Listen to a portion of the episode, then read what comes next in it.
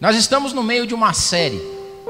Aqui no MAP a gente tem o costume de ter algumas séries onde a gente estuda a palavra em, com alguns focos. E a gente está numa série intitulada Livrai-nos do Mal. Livrai-nos do Mal. A gente tem falado sobre os males da sociedade moderna e como eles têm nos afetado e como a gente tem que se livrar deles. Como é que a gente tem que ficar esperto com relação às astutas, engenhosas, ciladas do nosso inimigo, do mal, que não descansa.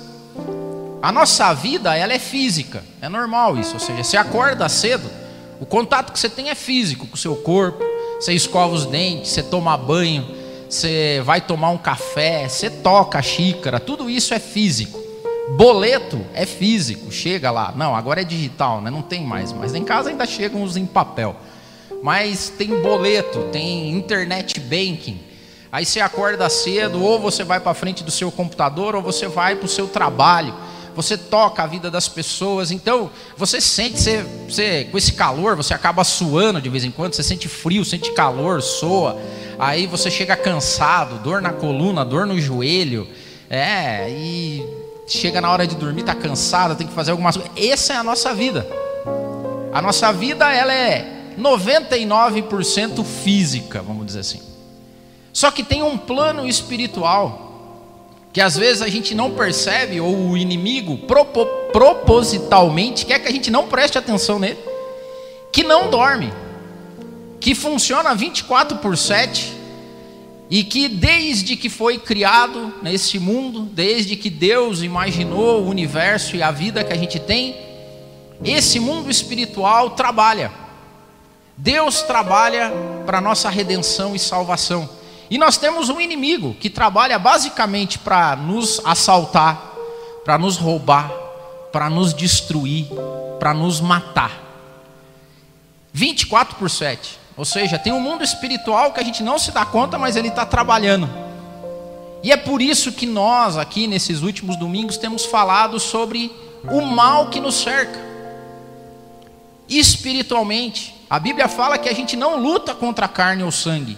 A gente não luta contra, embora a Rússia está invadindo a Ucrânia nesse momento e tem gente morrendo e tem mísseis sendo atirados e pessoas sofrendo. A Bíblia fala que a gente deve se preocupar prioritariamente em, não em quem pode me tirar e tocar o meu corpo, mas quem pode assaltar a minha alma e fazer com que ela pereça na eternidade. A morte física, ela é menos problemática para nós que somos cristãos do que a morte espiritual, do que a eternidade. Só que o ponto é que na maior parte das nossas vidas a gente não se preocupa com isso. A gente tem a preocupação da carne, do físico. E é por isso que a gente está falando sobre isso. Então a gente já falou sobre os perigos da perfeição virtual. A gente já falou sobre individualismo. A gente viu aqui o William falando muito bem sobre como que a gente se esconde desse mal, aonde a gente tem que habitar para ter cuidado em nos livrar desse mal. Eu falei sobre ganância, sobre o desejo da gente sempre querer mais. E hoje, nesse episódio, que é o nosso quinto, eu quero falar sobre a desgraça dos extremos, a desgraça de viver sem graça, porque o inimigo nos tenta aos extremos. Vamos ler a Bíblia? Pegue aí o seu celular. Não sei se você leu a Bíblia essa semana. Faço votos que sim. Faço votos que você tenha o hábito de ler a Bíblia diariamente. Mas se não, hoje é uma boa oportunidade. Vamos reservar uns minutos aqui para ler a Bíblia. Acho que nem dá, um minuto e pouquinho. Lucas, Evangelho de Jesus segundo Lucas, capítulo 15, versículo 11. Eu vou ler uma das parábolas, talvez uma, talvez se não a mais conhecida parábola que tem nos Evangelhos, que é a, a parábola do filho pródigo. Abra lá então, Lucas 15, 11.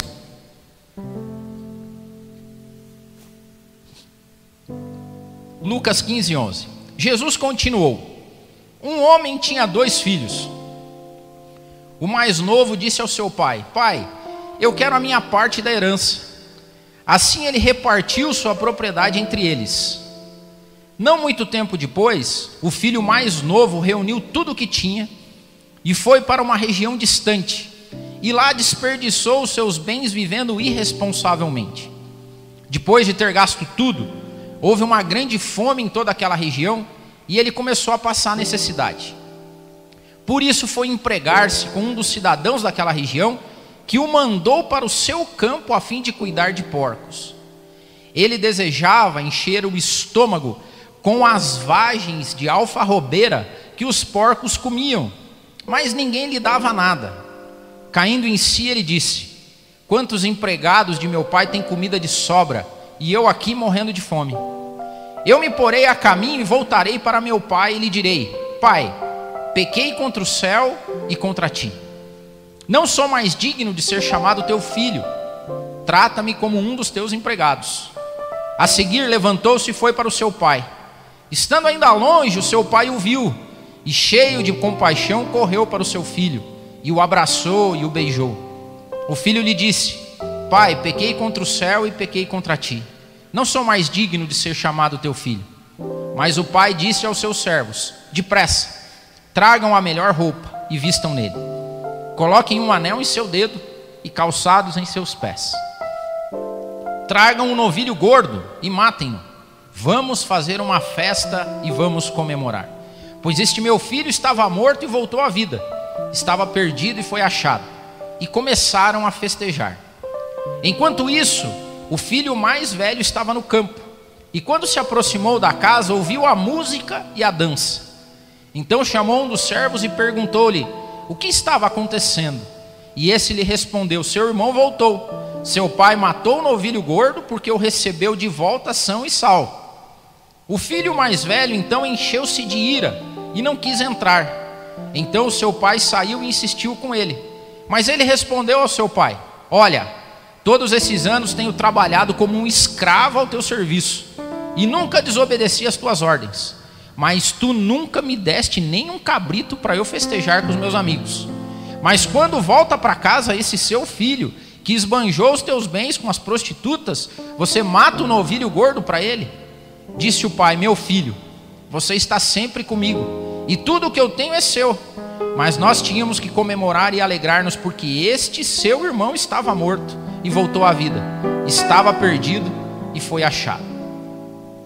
Eu quero fazer mais uma leitura com você. Já vai lá. Se a palavra não for boa, pelo menos a gente leu a Bíblia. Eclesiastes. Eclesiastes capítulo 7. Antigo Testamento agora. Sabedoria de Salomão, escrita em Eclesiastes capítulo 7, versículos 16 até o 18. Ele diz o seguinte: Não seja excessivamente justo, nem demasiadamente sábio por que destruir-se a si mesmo? Não seja demasiadamente ímpio e não seja tolo. Por que morrer antes do tempo? É bom reter uma coisa e não abrir mão da outra. Porque olha o final do que ele diz: Porque quem teme a Deus evitará ambos os extremos. Eu quero falar do mal dos extremos hoje. Que Deus nos livre do mal e da desgraça dos extremos. Nós somos povo, comunidade, família. O maior perigo e um dos grandes perigos que pode existir para a gente é a gente viver nos extremos. Tudo nessa vida, desde que o mundo é mundo e a ciência explica isso, é uma curva normal. O mundo tem uma ordem. Então, quando a gente usa a palavra ordinário, tem gente que olha isso como um xingamento, né? Isso é, é um ordinário. Ordinário, não sei quem fez isso um xingamento, mas o ordinário é o que está na ordem.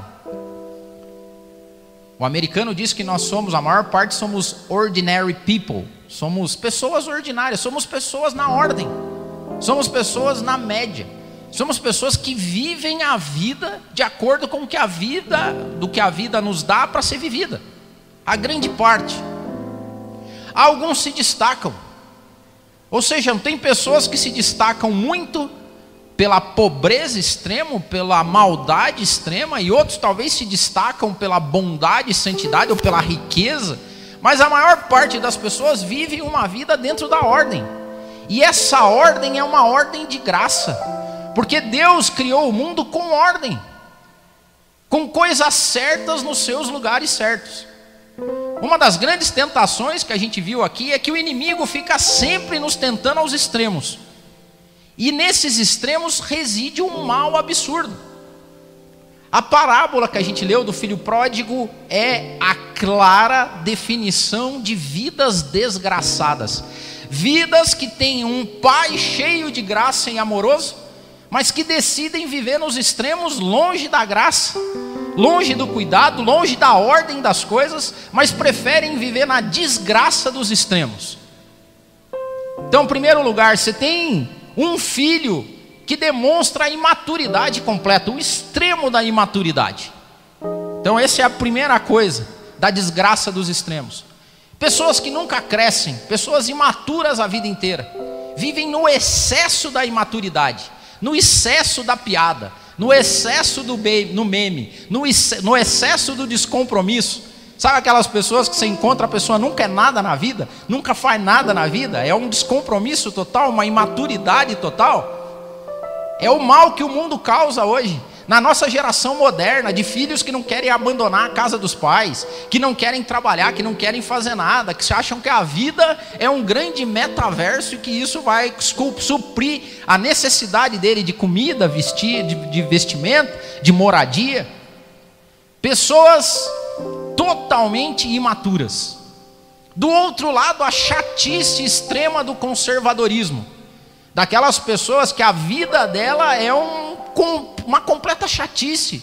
Por quê? Porque o cara não se diverte em momento nenhum, não faz nada, não tem prazer nas coisas, só quer trabalhar, trabalhar de novo, cuidar das coisas. Ô pessoal chato. Que quando você convida o cara para um churrasco, ele não, não posso. Por quê? Porque tem conta para pagar, porque eu tenho que trabalhar, porque não sei o quê, porque eu tenho que dar comer para os meus filhos. São extremos, extremos de desgraça. Porque enquanto um queria torrar a grana do pai, o outro trabalhava como escravo para o pai. É isso que ele falou: eu sou um escravo do Senhor. E o inimigo coloca isso na nossa vida, ele quer que você seja os extremos trabalhando para nós, vamos falar de instituição, a gente já venceu isso, nós sabemos que isso aqui não é a casa de Deus, que a casa de Deus somos nós, mas tem gente que trata assim a igreja, por exemplo. São aquelas pessoas que a igreja as escraviza.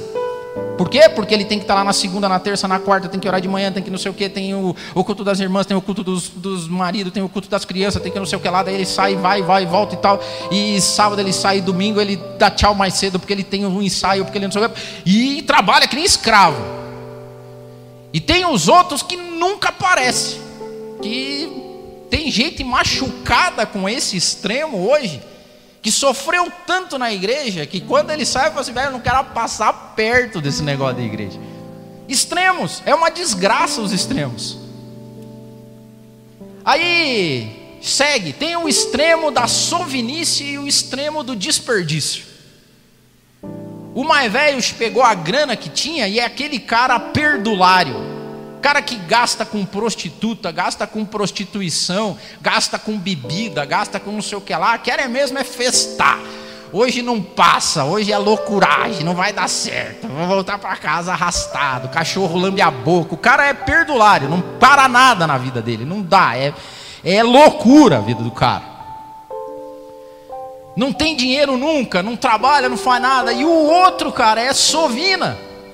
Sovina porque trabalha com o pai, o pai está cheio de novilho gordo, dava para fazer churrasco, só que ele não faz, por quê? Porque ele quer segurar. Talvez esperando que algum dia meu pai morra, aí eu vou ter mais grana e eu vou acumular e, e vou deixar nos celeiros e algum dia eu gasto. Extremos, extremos de desgraça, extremo de gula, extremo de fome. Porque tem aqueles que consomem até um ponto de não aguentar mais. Que você chega na casa, tem, cara, 25 pares de sapato, 350 camisas e 25 carros, sei lá, e vai comprando mais, vai se enchendo de bem, de posse, de consumo, já ganhou o salário, já quer empenhar o outro, e vai se acumulando e vai ficando gordo. Tem hora que não tem mais onde pôr, mas o cara continua consumindo. Tem que construir uma casa maior para guardar as coisas que ele mesmo está comprando. Extremo.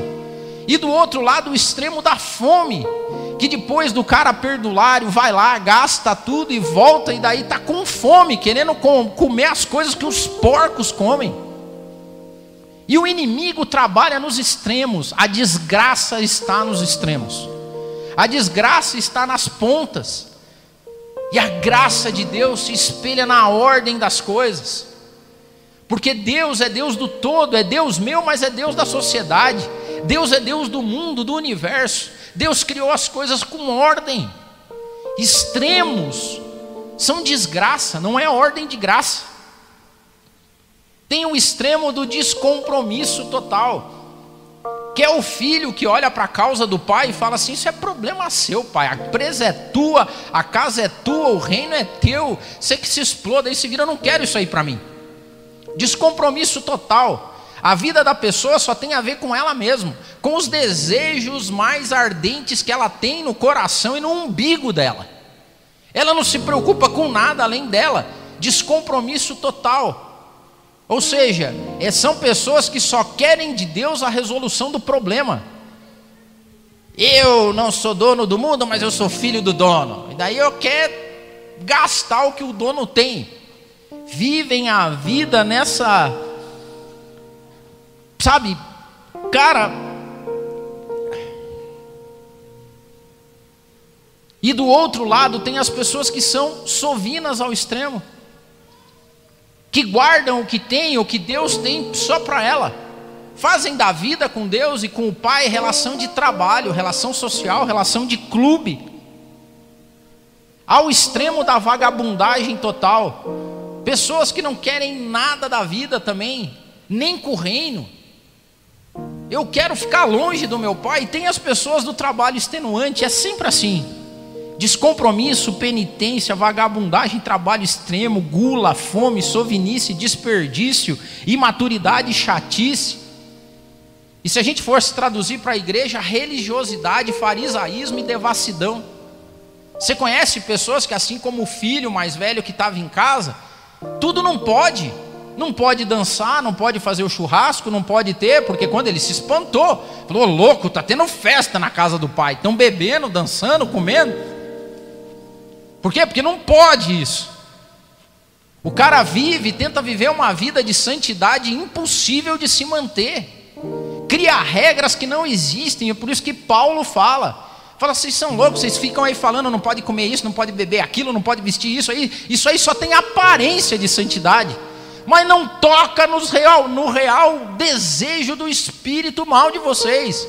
Você cria uma religiosidade, um farisaísmo, para se mostrar bem diante das pessoas, para posar de filhão bonitão que está na casa do pai, e o outro é a devassidão. Por que, que é difícil as pessoas viverem uma vida com ordem e graça? Porque o, o, o diabo trabalha nos extremos.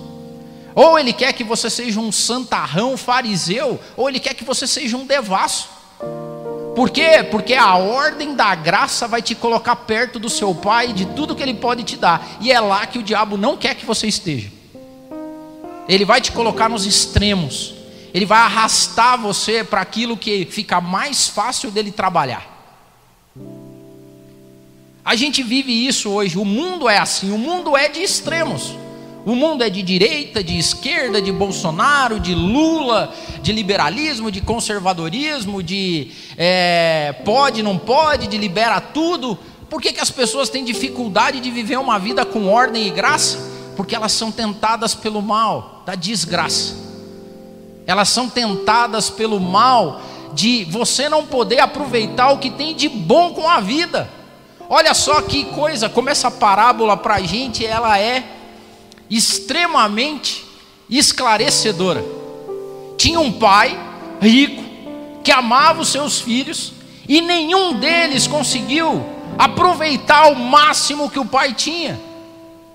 Nenhum deles. Por quê? Porque viviam no extremo. Porque viviam no extremo da desgraça, estando do lado da graça. Que vida triste é essa? Que vida triste, desgraçada de quem tem a graça ao seu lado, pode ter a melhor vida que um ser humano pode ter para viver e faz pouco dela, porque vive entre o farisaísmo, a religiosidade e a devassidão. É o que a gente encontra hoje. Hoje a gente está polarizado, por quê? Porque o diabo quer isso. Porque ele quer um bando de fariseus de um lado e um bando de devassos do outro. E Deus não reconhece nenhum desses. Porque no final dos tempos, esses aí são os que Deus não quer. Porque para esses, ele fala o seguinte: as prostitutas chegam no reino antes de vocês. E para esses aqui, eles falam, para esses idólatras, incontinentes, devassos, esses não fazem parte. Quem faz parte? A galera que vive bem com o pai, cara no reino dele, aproveitando de tudo que ele tem, fazendo festa com o novilho que ele dá, trabalhando do jeito certo nos campos, não como escravo. Eu não sou escravo de Deus, eu sou filho de Deus. O que a gente tem que aproveitar é a herança e a graça do nosso Pai. E hoje nós temos que orar e falar assim: Senhor, me livra do mal da desgraça, me livra do mal do extremo me faz ser uma pessoa cheia da graça e que vive o melhor do que o Senhor tem para me dar. Não tem coisa melhor? Há um tempo atrás, eu fiz um trabalho de desenvolvimento de sucessores no interior do estado. E lá eu encontrei senhores, senhoras, muito humildes no sentido da palavra de aquela pessoa do campo, sem muito estudo, sem muito saber acadêmico, mas que construíram negócios fabulosos. Cara. E eu fui lá fazer treinamento de liderança, gestão para esse pessoal. E eu encontrei muitos, mas muitos deles tristes. E sabe por que, que eles estavam tristes na maior parte das vezes?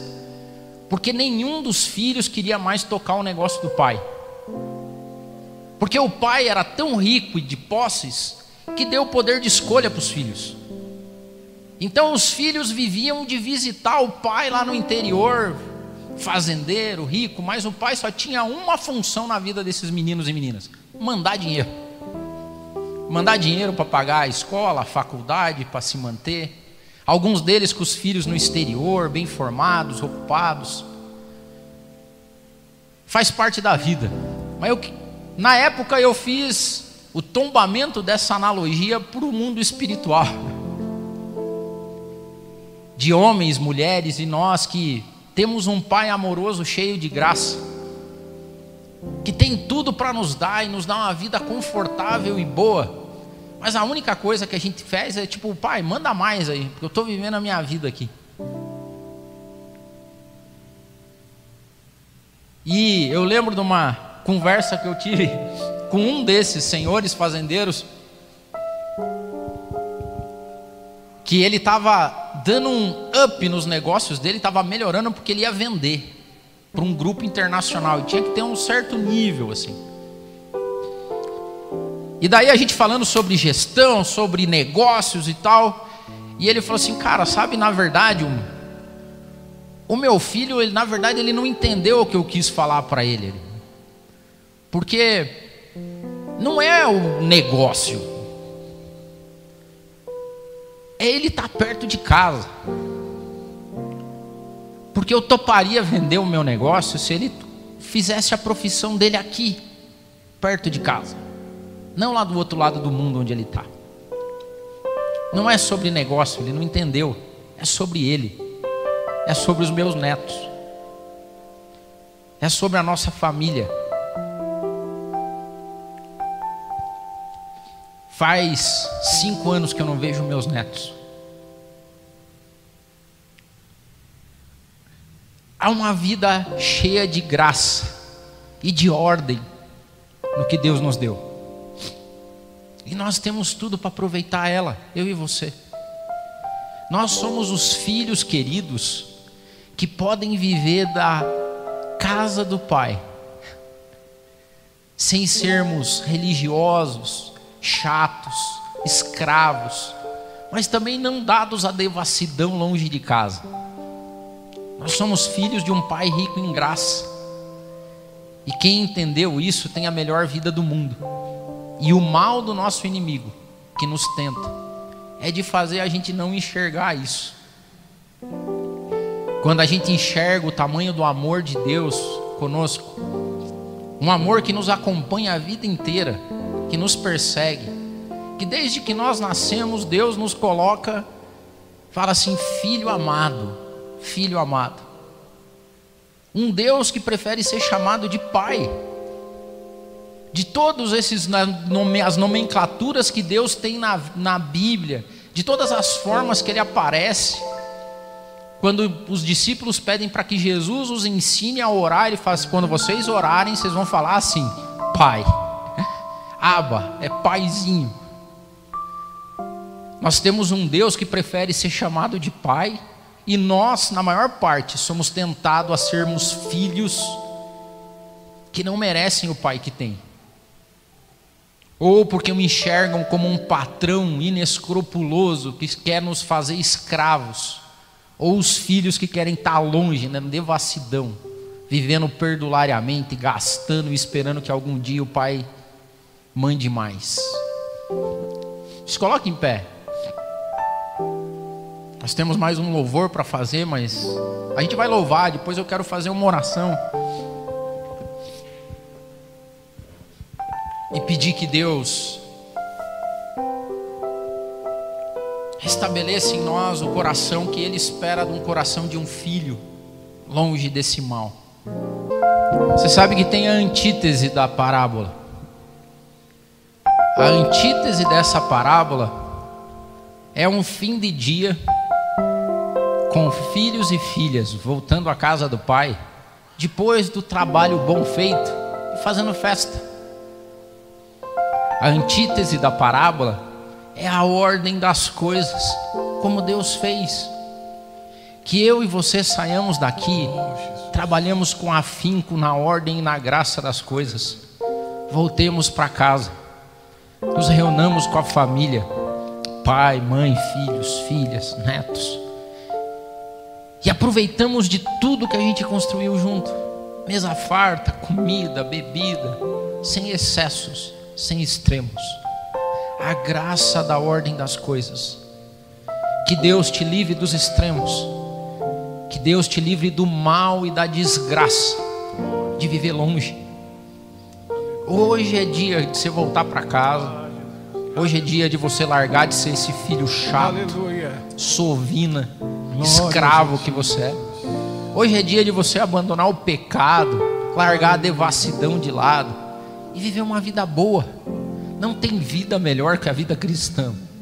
Essa é a boa nova de que nós, pecadores, fomos alcançados pela graça e que a gente pode viver uma vida boa, fazendo tudo, comendo, bebendo, dançando, passeando, trabalhando no reino, ajudando as pessoas, cultuando, adorando, a gente vive a ordem da graça.